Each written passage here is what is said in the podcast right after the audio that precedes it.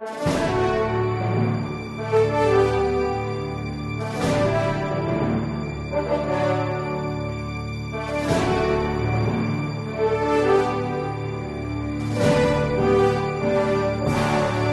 Resposta Católica dessa semana, gostaríamos de responder a pergunta da Maria Augusta. Ela quer saber se casamento em igreja protestante vale.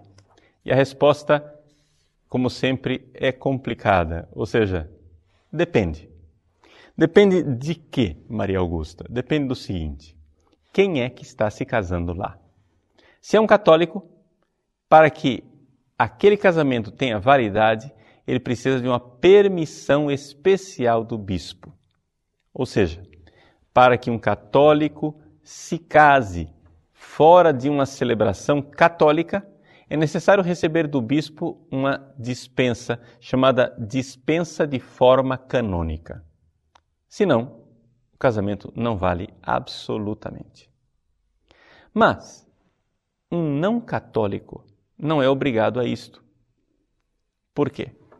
Porque esta obrigação de forma canônica é algo que surgiu no século XVI no Concílio de Trento com o decreto Tametsi. Deixa eu explicar para você. Historicamente falando, quando duas pessoas batizadas resolviam se casar, qualquer celebração que elas fizessem publicamente era sacramento válido.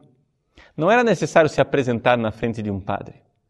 Ou seja, os fiéis decidiam se casar e anunciavam publicamente que estavam casados, não é? faziam um churrasco e faziam festa, isto já era sacramento. E foi assim durante 16 séculos. Durante esses 16 séculos, começou a surgir uma prática devocional de que as pessoas, depois que já estavam casadas, iam até a igreja para receber uma bênção do sacerdote. E esta bênção, ela se dirigia de forma toda especial à mulher, à esposa, mais do que ao marido. Por quê?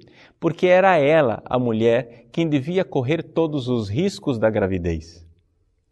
Ou seja, a bênção matrimonial visava o fato de que a mulher estava diante de uma missão que, para ela, seria bastante arriscada.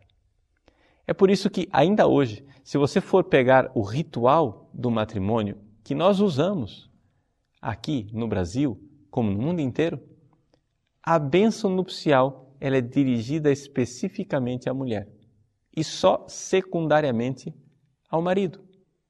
É o nome da mulher que é citado diretamente. E o marido é citado somente como o esposo dela. Por quê? Porque é uma bênção mais voltada para a mulher. Assim, então, as pessoas se casavam e só depois iam à igreja para receber uma bênção. Acontece que você pode bem imaginar que isso começou a criar confusão. No final da Idade Média, havia uma tal mobilidade na Europa que se começou a ter uma série de abusos de pessoas, homens, que tinham mulheres e famílias em várias cidades diferentes por causa dessa mobilidade, ou seja, o sujeito ia na cidade, se casava com uma, depois se pretendia casar com a segunda em outro lugar e com a terceira em outro lugar. O Concílio de Trento então quis colocar ordem nesta bagunça. E então, usando o poder das chaves, o Concílio de Trento disse o seguinte: o poder das chaves, você sabe qual é? É aquele de São Pedro. O que ligares na terra será ligado no céu, o que desligares na terra será desligado no céu. Então o decreto Tametsi decidiu o seguinte, usando o poder das chaves, que o casamento entre dois católicos só seria válido se eles se apresentassem diante de um padre com jurisdição, ou seja, o pároco ou quem o pároco delegasse. Um padre com jurisdição, isso foi uma novidade. Então, as pessoas podiam se casar, mas tinham que ir na frente do padre. Isso foi no século XVI. Hoje, essa disciplina continua. Nós, católicos, só temos o casamento se nós respeitarmos esta forma canônica. A forma canônica consiste em quê? Que estejam lá os dois nubentes, as pessoas que estão se casando, duas testemunhas normais e o padre com jurisdição. Então, para que haja um casamento, são necessárias pelo menos cinco pessoas.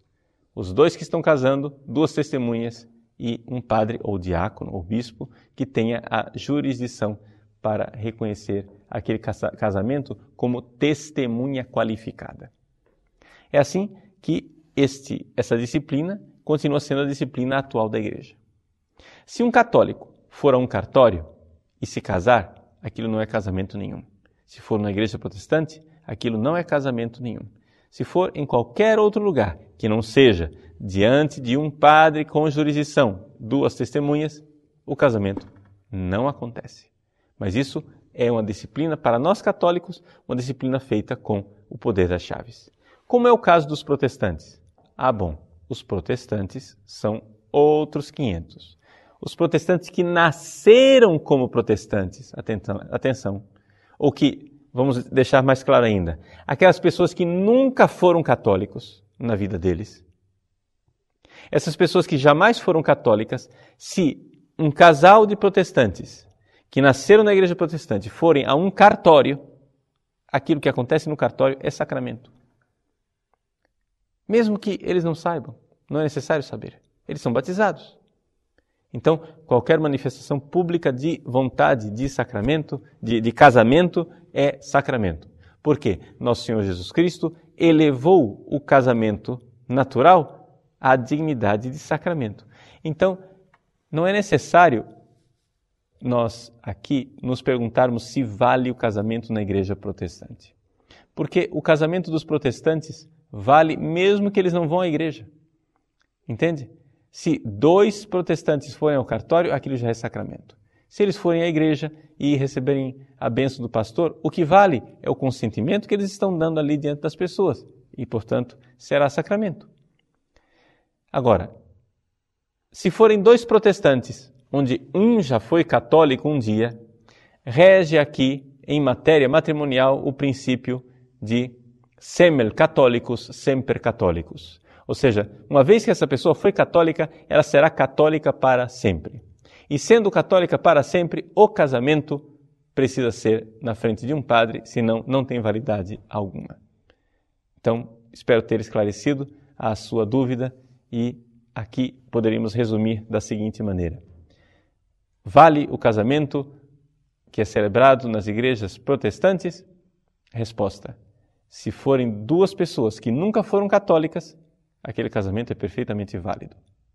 Se houver um católico no meio ou alguém que já foi católico um dia, para que aquele casamento tenha validade, é necessário receber uma dispensa do bispo, chamada dispensa de forma canônica.